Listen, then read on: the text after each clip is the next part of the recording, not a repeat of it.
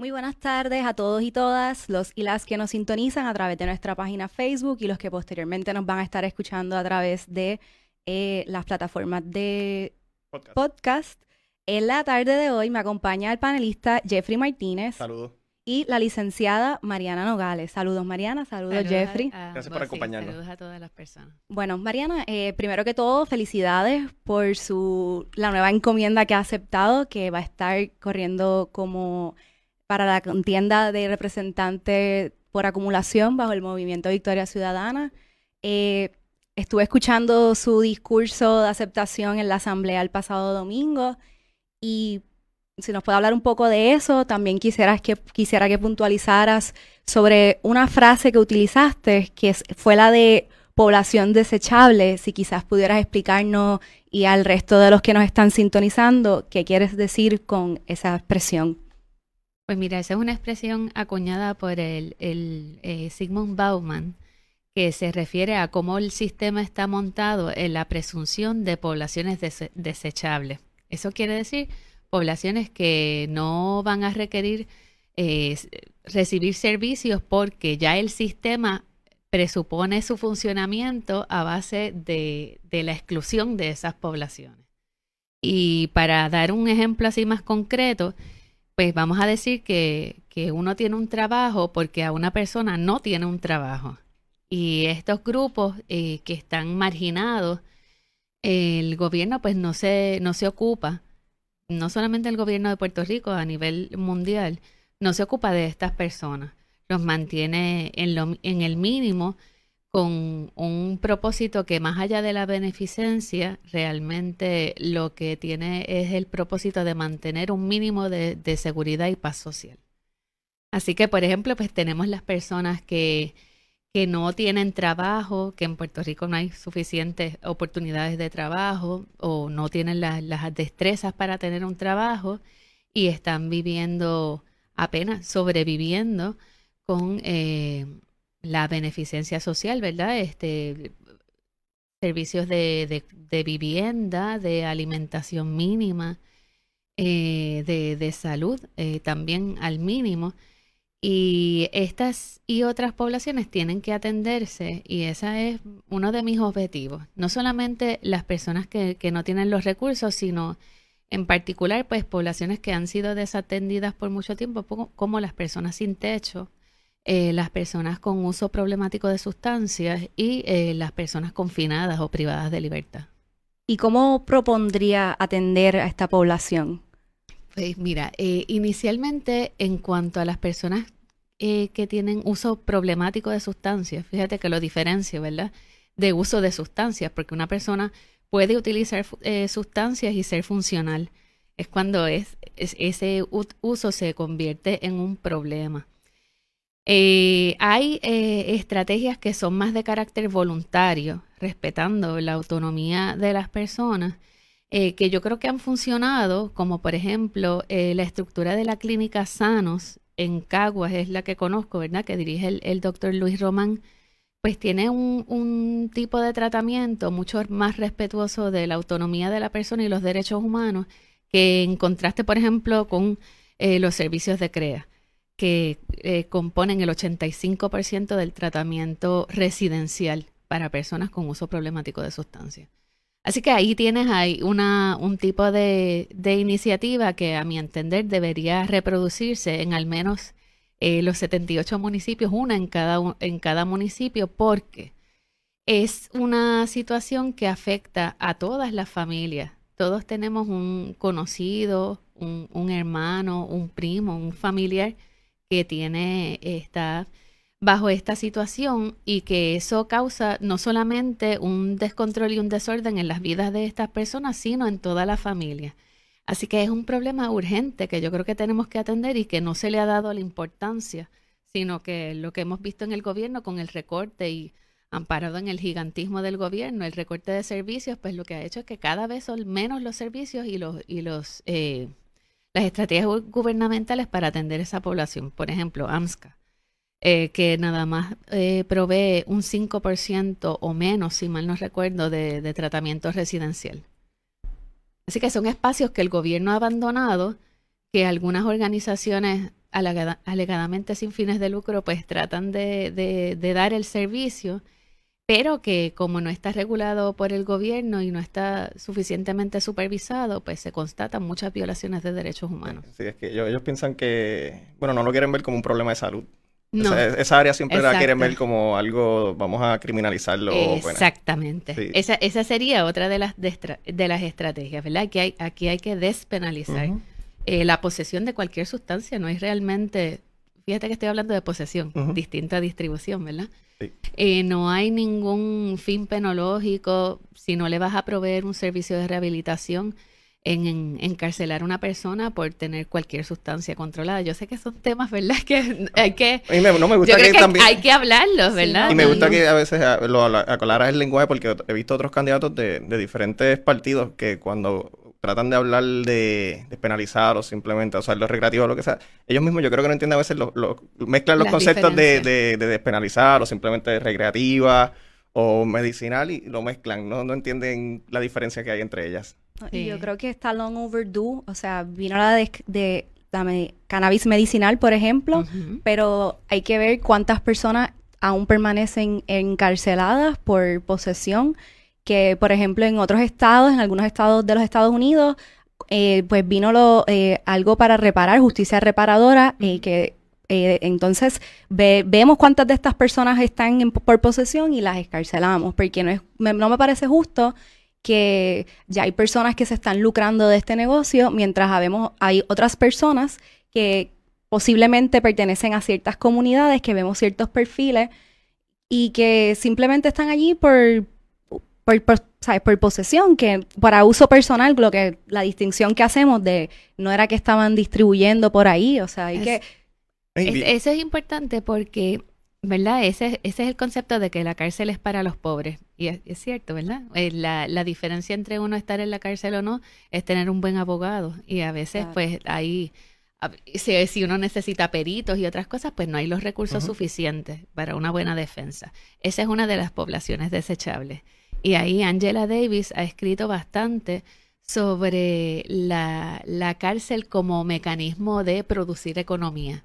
Tú coges un grupo, una población que no está produciendo en la economía formal, que podría estar produciendo en la informal, y lo encarcelas y generas toda la economía de la cárcel, todos los servicios que se prestan a la cárcel y empiezas a mover la maquinaria de la economía. En Estados Unidos se ve un montón de esas cárceles todas privadas, la mayoría. Exacto. en Estados Unidos es, es, como, ¿verdad? Este, descarado el asunto ese, pero es, eso. Ahí tienes otro ejemplo de poblaciones desechables. ¿Y ustedes en Victoria Ciudadana no le han quitado el requisito a sus aspirantes, los que ya son candidatos, para que hicieran una prueba de dopaje? Eso es correcto, ¿verdad? Sí, lo que ocurre es que la prueba de dopaje estaba en el partido decidir si se hacía al momento de la aspiración o eso se dejaba para entonces el momento de la elección. Incluso yo, eh, ¿verdad? Personalmente discutí con otras, con otras personas si cuál sería nuestra postura si una de las de los candidatos, por ejemplo, diera positiva a marihuana, pero tiene la licencia de cannabis medicinal. ¿Cuál sería el resultado ahí? ¿Verdad? Eh, son, son análisis que, y preguntas que uno se tiene que hacer. Y incluso este, eso, eso me llama mucho la atención porque yo que me gusta mucho el deporte, este, en la, en fútbol, en NFL, acá rato están penalizando muchos jugadores por la marihuana cuando ya en muchos estados, hasta en Colorado es recreativa y en muchos estados la han despenalizado. Que es, como, ¿cómo lo estás penalizando si ellos a lo mejor por lo que hicieron eso cuando en algún estado que es legal o ya, o ya, o también tiene la licencia medicinal, que uno lo encuentra bien problemático que, lo descualifiquen por eso, por, un acto que a lo mejor en ese momento era legal o en el sitio que lo estaban haciendo también. Yo encuentro que en cuanto a todas las sustancias, como por ejemplo con el alcohol, eh, pues uno no puede ir a la universidad bajo los efectos de, no puede conducir bajo los efectos de. Me imagino que para un deportista tampoco debe estar este, participando en una actividad deportiva bajo los efectos de. Pero, eh, ¿cuál es el, cuál es la lógica, excepto aquellas sustancias que exponencian así demasiado, ¿verdad? Y entonces hay una competencia desleal con otros deportistas, pero ¿cuál es el, el propósito? ¿Cuál es el propósito en el siglo XXI?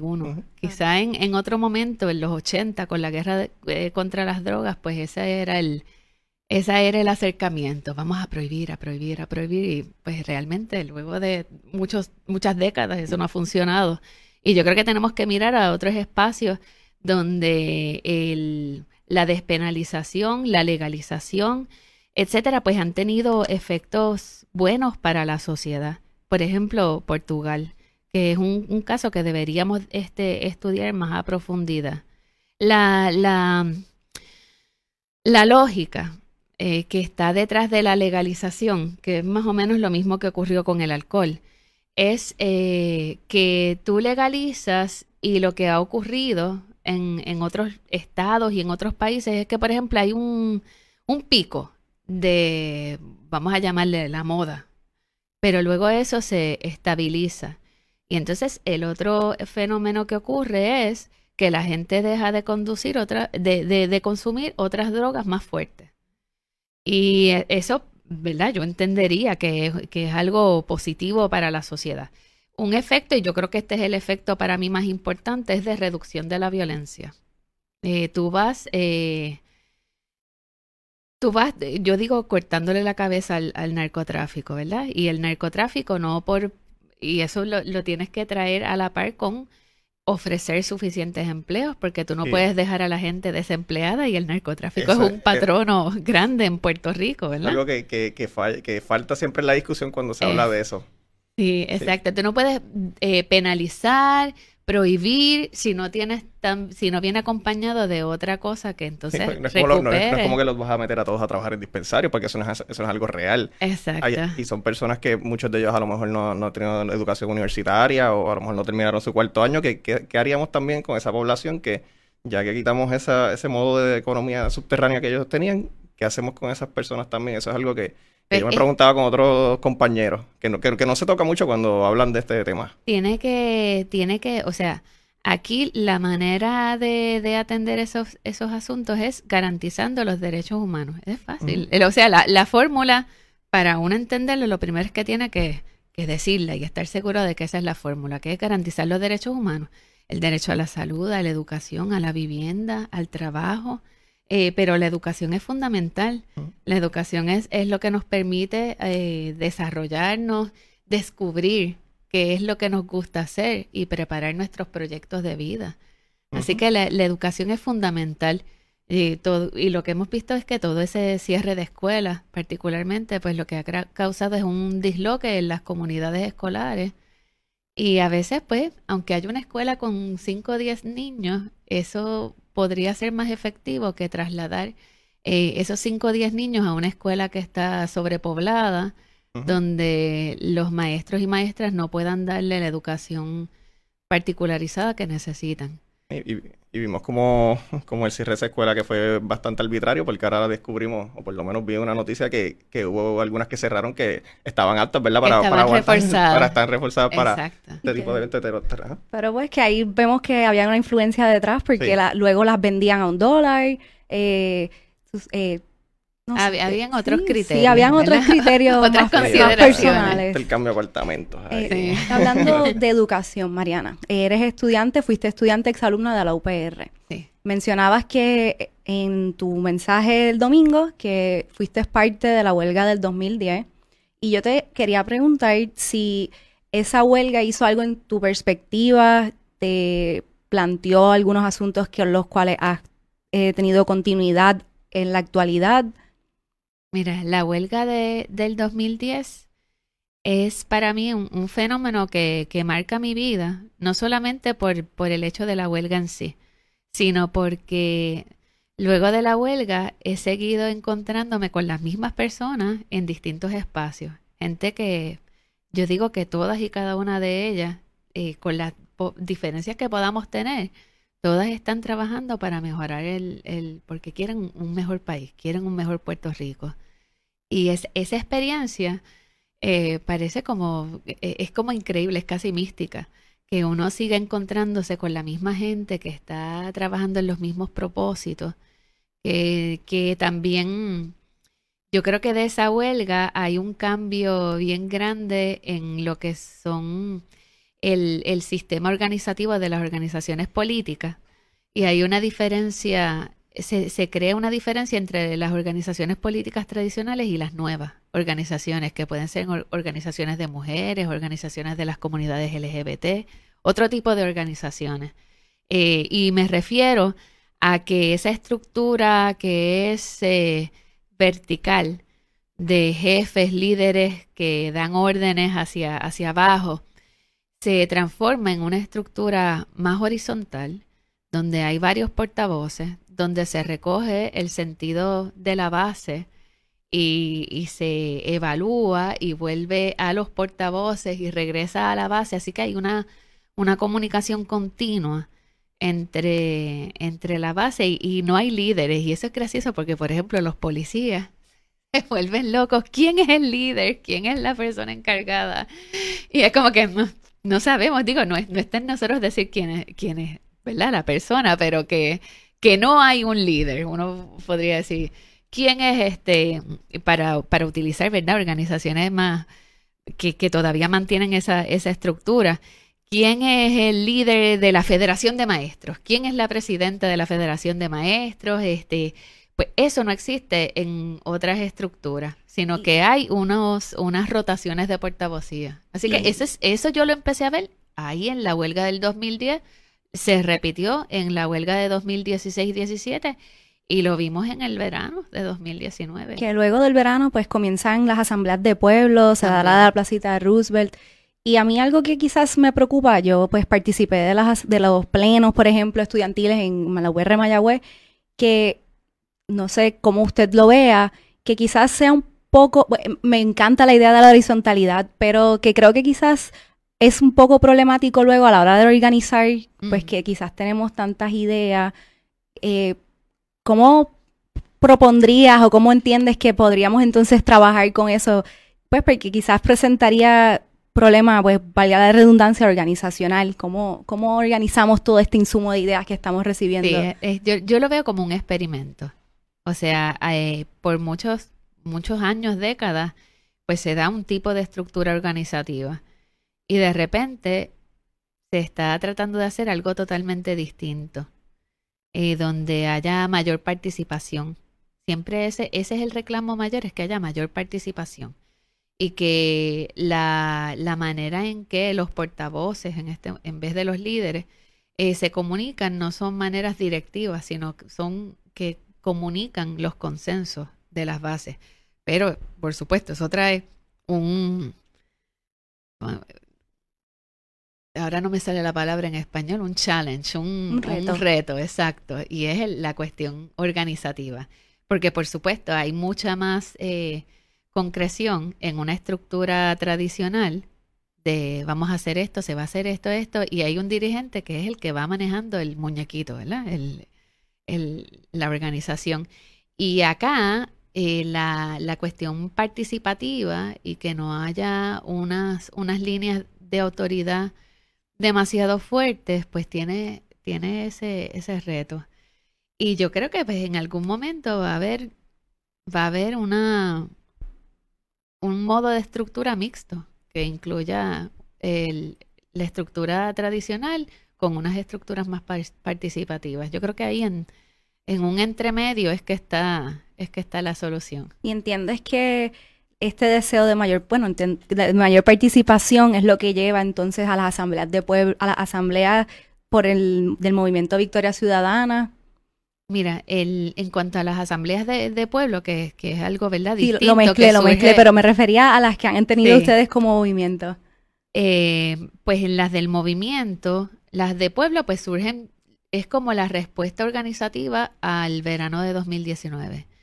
La, en el cuanto al movimiento Victoria Ciudadana, pues el movimiento es un esfuerzo que se ha venido trabajando eh, a partir del 2017, que se interrumpió por el, por el huracán María, se retomó en el 2018 y, y fueron reuniones y reuniones y reuniones y reuniones.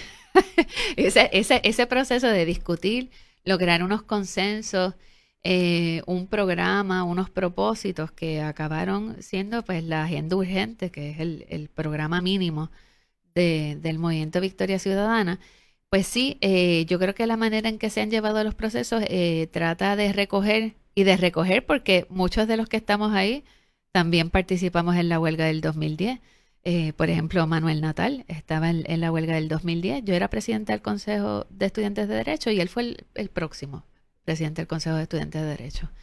Y yo creo que aprendimos todos de esas maneras de, escuchar y de mejorar las comunicaciones entre todos los miembros de la estructura. Y, y, creo que eso se ha trasladado, sí, al movimiento Victoria Ciudadana.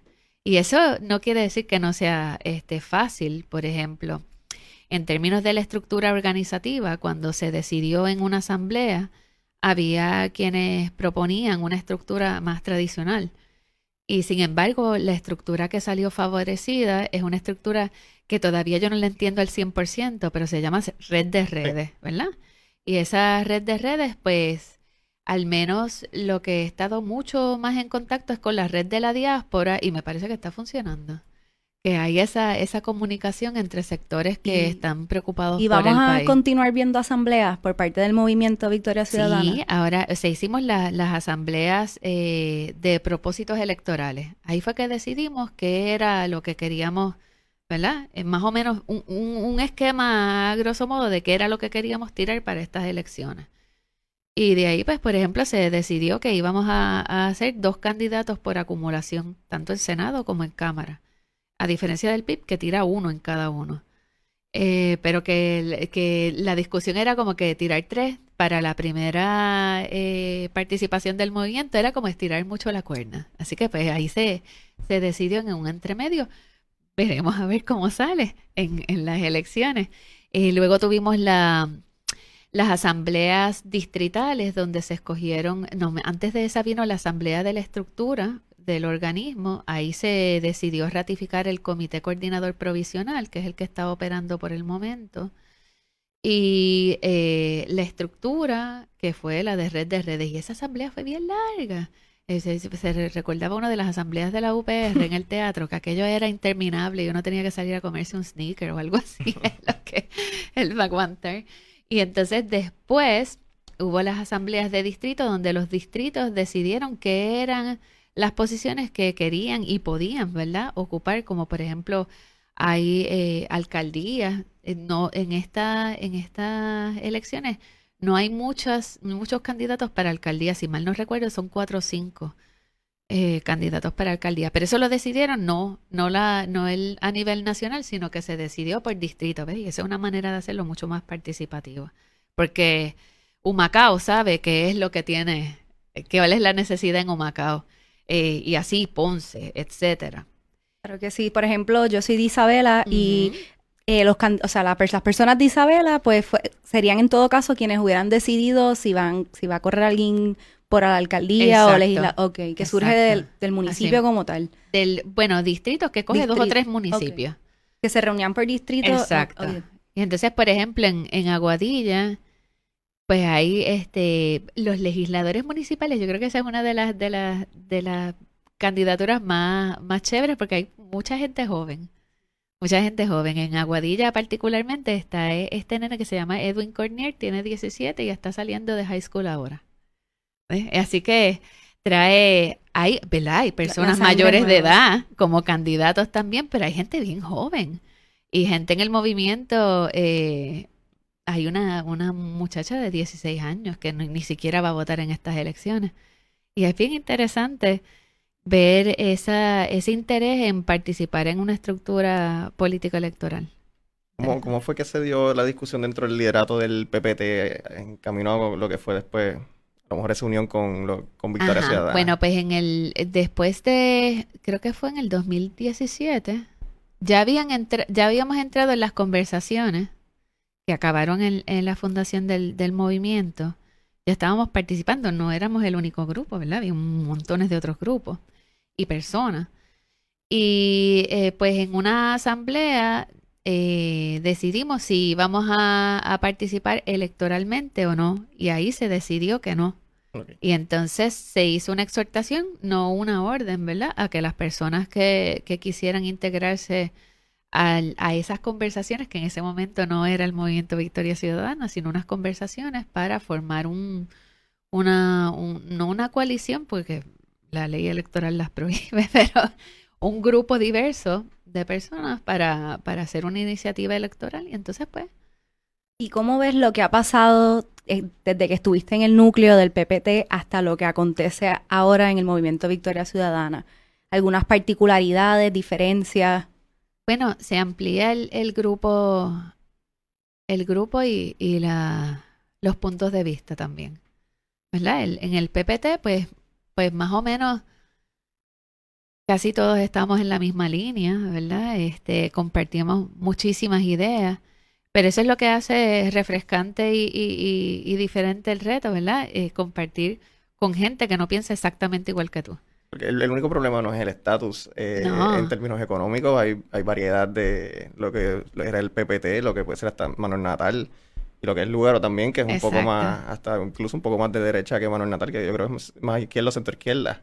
Mariana, y le quería preguntar, ¿y usted cómo se, se, cualificaría, clasificaría, perdón, es la palabra que busco, políticamente?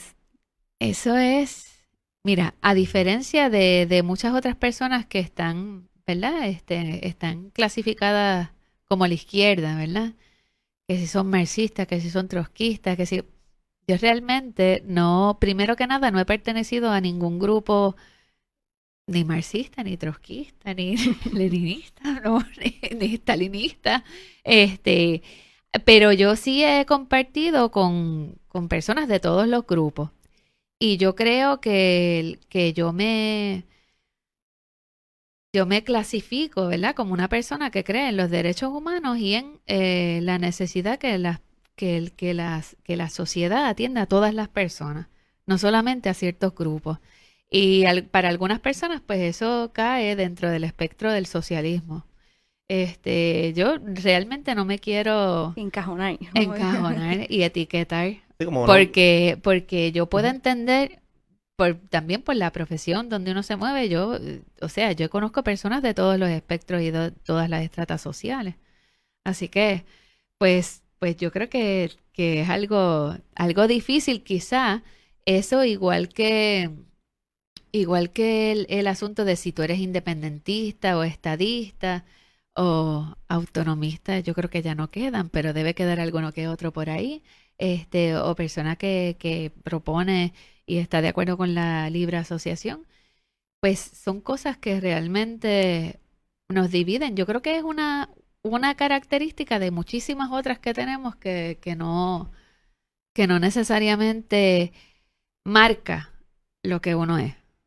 Así que... Yo creo que, es yo creo que fue en Chile o en algún país suramericano que ahora están estos movimientos que dicen no nos consideramos ni izquierda ni derecha. Ajá. Y que también es importante para, porque igual que en Estados Unidos, aquí ahora estamos bien polarizados entre lo que es la izquierda y lo que es la derecha.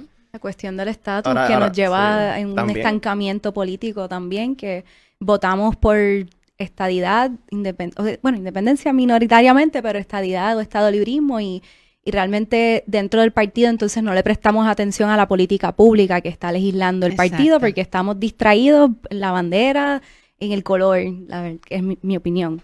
Sí, es, es, casi como un acto de fe, ¿verdad? Y no estás haciendo un análisis crítico de, de ese candidato o candidata, cuáles son sus, posturas, eh, cuál ha sido su comportamiento legislativo, eso es bien importante eh, ¿verdad? Si está vinculado a, corrupción, a chanchullos, si, si ha legislado en contra del pueblo, si votó a favor de la reforma laboral, por ejemplo, ¿verdad? Este, ese tipo de análisis es el que se debe hacer, pero aquí pues entra un, factor adicional y es como, eh, por ejemplo, ciertos sectores fundamentalistas religiosos también han entrado en la política y ¿verdad? Con, con la idea de, de, limitar los derechos de las mujeres o no reconocer la igualdad de derechos a las comunidades LGBT, eh, pues aceptan, promueven, incluso entre sus feligreses, ¿verdad? A ciertas candidaturas que quizá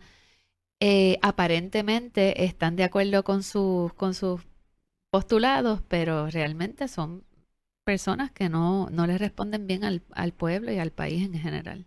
Y quería preguntarle, Mariana, ¿qué la llevó a lanzarse al ruedo político? Yo sé que eres defensora de los derechos humanos, yo, y también me, gustaría que nos hables de eso un poco, de la Brigada Legal Solidaria, ¿qué la llevó a comenzar a organizar este grupo. Y pues son dos preguntas separadas. La, de sobre la, cuestión política, pues como en el 2015, yo creo que, que fue, si mal no recuerdo, eh, personas del comité de Humacao, del PPT, que era donde yo estaba activa, yo no estaba activa a nivel central del PPT, eh, me sugirieron que yo debería correr por una candidatura nacional. Y en ese momento, pues, pues no sé, yo realmente lo que había trabajado mucho era pena de muerte, separación de iglesia y Estado, libertad religiosa, ese, ese tipo de cosas, ¿verdad? Este, derechos humanos en general. Y, y yo dije, bueno, hay, hay maneras en que se pueden hacer las cosas distintos. Yo, siempre que me ponen algo de frente, yo miro, quizá es, este, un amigo mío dice que eso es un trastorno oposicional desafiante, que si uno una cosa la quiere hacer distinta o, se niega y resiste a la autoridad o a, lo que es el, el status quo. Y entonces me ofrecieron una, una candidatura bien extraña, que era la comisaría residente, ¿verdad? Y decía, bueno, ¿qué, ¿qué puede hacer una persona ahí sin, sin voz ni voto? Y empecé a imaginar qué otra cosa podía hacer. Y, y entonces, pues de ahí, pues establecí un, un plan de trabajo. Eh, pensé que, que, desde ahí se podía dar un espacio de lucha. Eso lo, con, lo, lo confirmé luego con, con las gestiones que hemos hecho en el Congreso, pero ya en el Junte de Mujeres. Así que. Pero el otro día allí. Exacto, sí, nosotros regresamos el 8 y de nos febrero. Habla un poco de su experiencia también. De... Sí, ¿Con qué grupos se reunieron pues, allí? Eh, a rayos, de todo. Ese, ese, yo creo que uno tiene que salir del comfort zone, ¿verdad? Y no hablarle solamente a la gente que va a, que, que, que no los tiene que convencer, este, de preaching to the choir, ¿verdad? Este, no, pues uno tiene que, que salir y hablar con gente distinta. Porque si no, pues por ejemplo, en uno de los, de los, de los lugares que fuimos, no, no fuimos solamente a, oficinas de congresistas, tanto demócratas como republicanos, ¿verdad? Y hablamos con los staffers, que son las personas directas este, que, que están en contacto con los congresistas. Me parece que son reuniones mucho más productivas que la que se tiene de 10 minutos con un congresista sí, muchos de a la staffers a veces le da bastante tiempo. Pero los staffers, tú sabes, comparten este, información, uno le puede enviar artículos, este, pueden hacer preguntas, o sea que aparte de, de la conversación ahí en el lugar, pues se sigue dando otra conversación. Y en otro de los lugares, pues por ejemplo, siempre hacíamos la pregunta que si, si había recibido alguna persona que no, que no fuera estadista. ¿verdad? Y entonces en muchos lugares nos dijeron que no, que que todo lo que estaba corriendo por el Congreso y por las oficinas de otras organizaciones era eh, exclusivamente de la postura eh, que favorece la estadidad. Y entonces, pues, eso hace que, que allá en, en DC haya un panorama, yo diría que tergiversado de la realidad. Y yo creo que eso un poco lo hablamos, ¿verdad? Sin duda que aquí hay un sector y un sector considerable de personas que son estadistas, pero hay otras personas que no son estadistas. Y no hay un consenso sobre si queremos la estadidad o queremos la independencia o queremos la libre asociación. Pero sí hay un consenso por la descolonización. Nosotros cuando fuimos para allá, para, para Washington, las dos veces que hemos ido, ese era el pensar de, de demócratas igual que republicanos. Ellos ya presumían al hablar con nosotros que nosotros queríamos la estabilidad. Incluso ellos pensaban que algunos que esa era la única manera de resolver los problemas. No que ahí la iban a traer, pero que si queríamos resolverlo, esa era la única manera. Sí, yo me acuerdo que nosotros tuvimos la oportunidad de ir a las vistas públicas donde se estuvieron aprobando unas enmiendas propuestas por Grijalva, la ley promesa, en la cual Carmen Yurin tuvo uno de los turnos como pues panelista, eh, pues ponente. le hicieron... Que fueron aquí. Eh, ah, no, en Washington. sí, sí. Y a ella le, la confundieron con una estadista, o sea, Carmen Yulín, que pues es del Partido eh, no, eh, Popular eh, Democrático. sí, pero hubo uno de los congresistas y ella le tuvo que hacer la aclaración de que, mira, no, como que porque hacer la idea que tienen ellos de que aquí todo el mundo, como usted menciona, todo el mundo pues quiere la estadidad. eso es lo que, lo que nos dimos cuenta, ¿verdad? Porque una parte de ir a hablar, uno va a escuchar y quiere saber qué es lo que está, se está pensando allá. Y bueno, con el argumento de que aquí en el plebiscito de 11 de junio de 2017, eh, donde hubo una participación de 23% del electorado y un boicot organizado, pues el resultado fue 97% a favor de la estadidad, pues eso es lo que ellos llevan. este, aquí hay un 97% de aprobación a la estadía. No, no, eh, no es así. Es el 97% de un 23%. Y entonces uno tiene que ser honesto. No hay problema con que los estadistas vayan a cabildear por la estadidad, pero sea honesto cuando va a, hacer esos reclamos, porque muchos de los congresistas nos decían como que, bueno, eh, nos, han dicho esto, pero a nosotros como que no nos convence mucho. Hay algo que no cuadra, ¿verdad? Este, así que había, había eso también. Y entonces, pues hay eh, personas y grupos, por ejemplo, la Fundación Puerto Rico Crece, que es del exgobernador Fortuño, eso anda por ahí cabildeando también. Este, y entonces, si uno, si uno claudica los espacios, otros los ocupan. ¿Con quién fue que usted fue? ¿Qué? ¿Con quién fue que usted fue? o sea, eh, que otra gente estaba con usted. Ah, bueno, Marilu Guzmán y Wilmar Reverón. Exacto. Marilu Guzmán también hasta ahora es parte del, del grupo que está en el Movimiento Victoria Ciudadana. Y yo estuve escuchando la conferencia de prensa de, de, ustedes el, allí en, en Ah, en el, en el museo, sí. sí.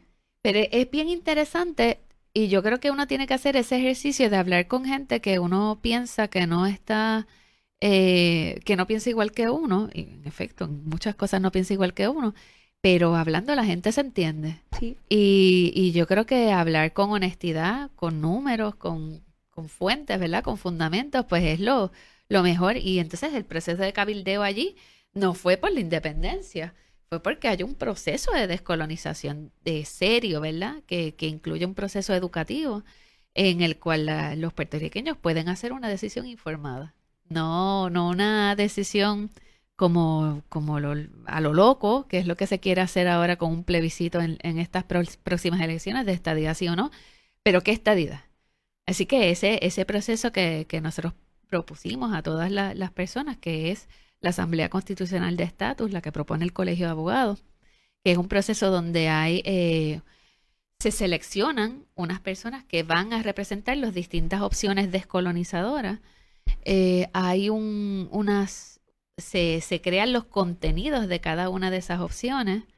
El Congreso examina esos contenidos y dice, por ejemplo, en la estadidad, yo estoy dispuesto a esto, a esto, cuál es el idioma oficial, este, hay mis Puerto Rico, no hay mis Puerto Rico, ¿verdad? Ese, para decir unas cosas muy sencillas, pero claro, otras cosas más complicadas. Y la propuesta de la definición saldría de estos delegados que se seleccionarían. Exacto, la, la, propuesta de la definición sale de, de Puerto Rico. Se evalúa con el Congreso, se modifica si se tiene que modificar. El Congreso ahí dice, no, aquí es el inglés, no hay break. Pero, por ejemplo, Grijalva nos dijo, Nuevo México, es el único estado que tiene los dos idiomas oficiales, ¿verdad? El inglés y el español. Así que ese precedente está ahí. Eh, ¿Qué cosa sería la libre asociación? Y para la independencia, ¿cuál sería un proceso de transición hacia la independencia?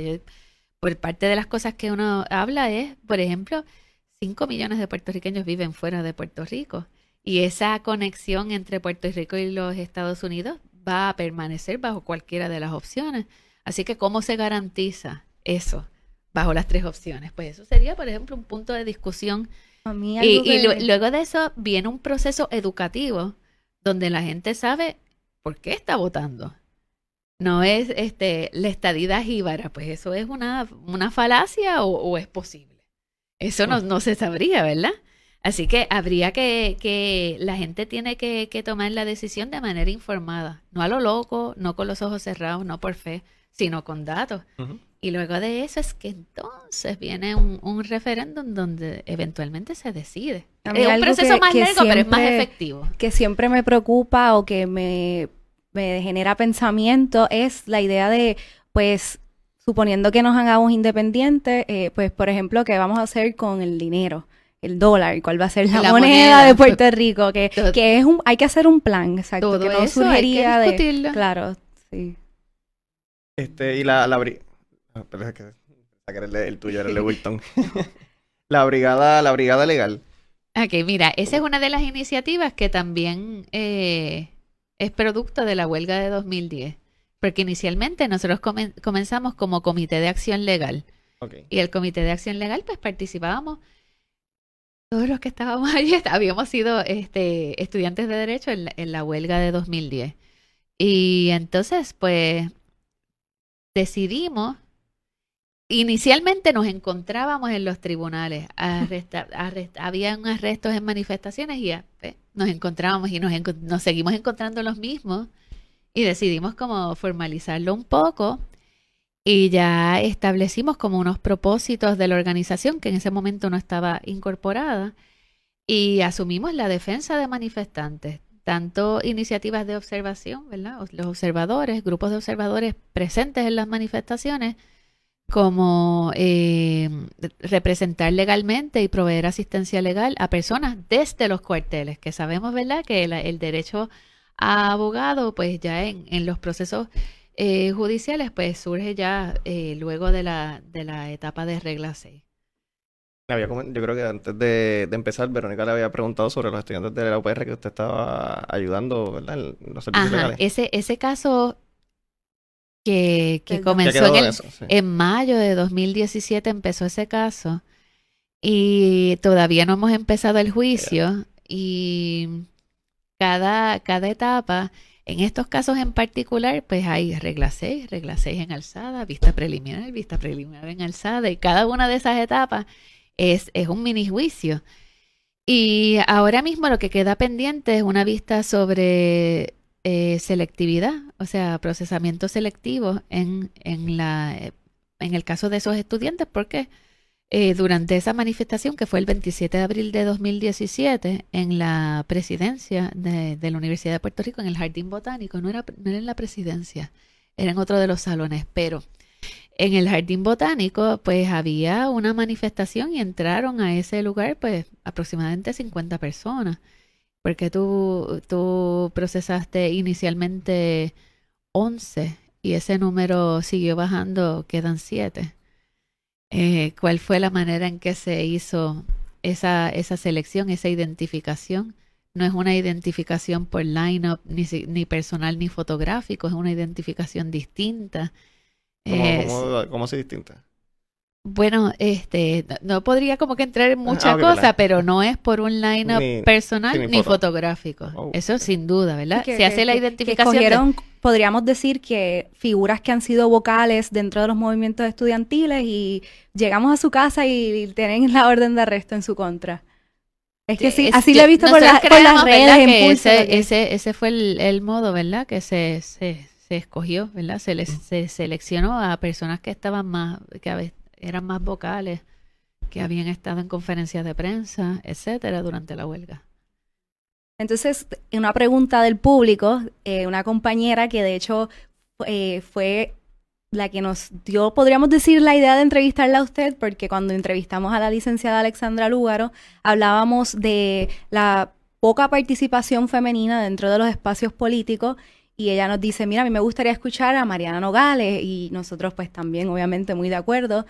Eh, y que esta persona me dice que le pregunta a usted que como mujer dentro de espacios de, pues, legales, como abogada, si se ha sentido discriminada algún momento o ha sentido alguna presión por ser mujer, eh, si nos podrías hablar de alguna experiencia, no sé si. Yo creo que siempre en todos los espacios hay, un, hay unos retos adicionales que tenemos que enfrentar las mujeres. Eh, por ejemplo, en los tribunales pues se dan unas dinámicas entre los varones. Te voy a, dar un ejemplo, es, hasta gracioso, ¿verdad? Pero, pero uno lo puede analizar. Pues uno se acerca al estrado y está un abogado varón, el juez es varón, y entonces empiezan a hablar de pelota.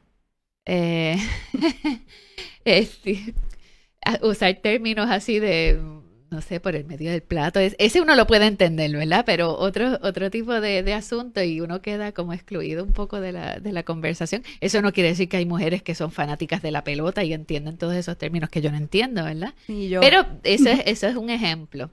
O por ejemplo, los abogados mayores que, que ven a uno más joven y entonces en vez de referirse a uno como licenciada, y eso ha pasado, incluso me lo han contado otras abogadas, este, con jueces, que se refieren a, uno como nena en vez de licenciada. Y eso, eso todavía se da en el, en el siglo XXI. Que no sea nena o que eh, eh, jueces que mandan a una abogada a buscar café, este, ese tipo de cosas, de dinámica que uno pensaría que no, que no existe. Está ahí. Está ahí. Y entonces, eh, bueno, en la Corte Federal, ¿verdad? Sancionaron a un abogado que hizo insinuaciones de que la abogada tenía calor porque estaba menopáusica. Ese tipo de cosas Toda, esa fue el año pasado, el antipas el 2017 o algo así. Este, y todavía eso ocurre, todavía eso ocurre. Más eh, el asunto de la agresividad que uno, que uno tiene que enfrentar, porque sobre todo, por ejemplo, en, en los contextos del derecho penal, pues las dinámicas son bien masculinas, bien este, agresivas. Y si uno asume una postura agresiva, eh, pues que es una persona histérica, que es antipática, que se, o sea, hay la presunción de que la mujer tiene que estar tranquila y sonriente, ¿verdad? Y cuando uno está haciendo trabajo legal, pues no es que uno, ¿verdad? Yo no, tampoco entro así como un pitbull, ¿verdad? A la, sala, pero, pero está uno concentrado en otra cosa, no está sonriendo y pensando. Sí, que a los hombres eh, ah, eres fogoso, ¿verdad? Y entonces las mujeres. Eh, exacto. entonces hay una, hay una diferencia en la caracterización. Por las mismas características se caracterizan a las mujeres de una manera y a los hombres de otra. Ah, ese es un gran abogado, mira que, que, que, que, bravo es, que combativo, etcétera. Esa abogada nadie la soportará en la casa, ¿verdad? Ese, ese tipo de dinámica se da mucho. Y, y entonces ya en, en, en, otros ambientes, como por ejemplo frente a la policía, eh, sí, a los policías le molesta muchísimo que haya mujeres, que haya mujeres abogadas y que haya mujeres manifestantes. Eh, y porque todavía está en, en sus cabezas de que las mujeres tienen que estar en la casa, no tienen que estar protestando. Y eso lo vemos como, por ejemplo, los... Y mucho menos diciéndole que él no puede hacer eso. Exactamente, exactamente. Yo recuerdo una vez que entramos al, cuartel de Atorrey Este y estaban los, los, los de la división de drogas, Iván Bar y, los demás. Y entonces entramos, entramos tres abogadas. Y el, el policía dice, ahí llegaron las mismas. Y nosotros le dijimos, ¿y ustedes son los mismos? son los mismos policías de todas las manifestaciones, pero se fija que hay una, una, una cuestión más, este, la manera en que, por ejemplo, en el verano, aunque había, hay muchas maneras de leer esto, había mucha participación de mujeres, había mucha participación de las comunidades LGBT también.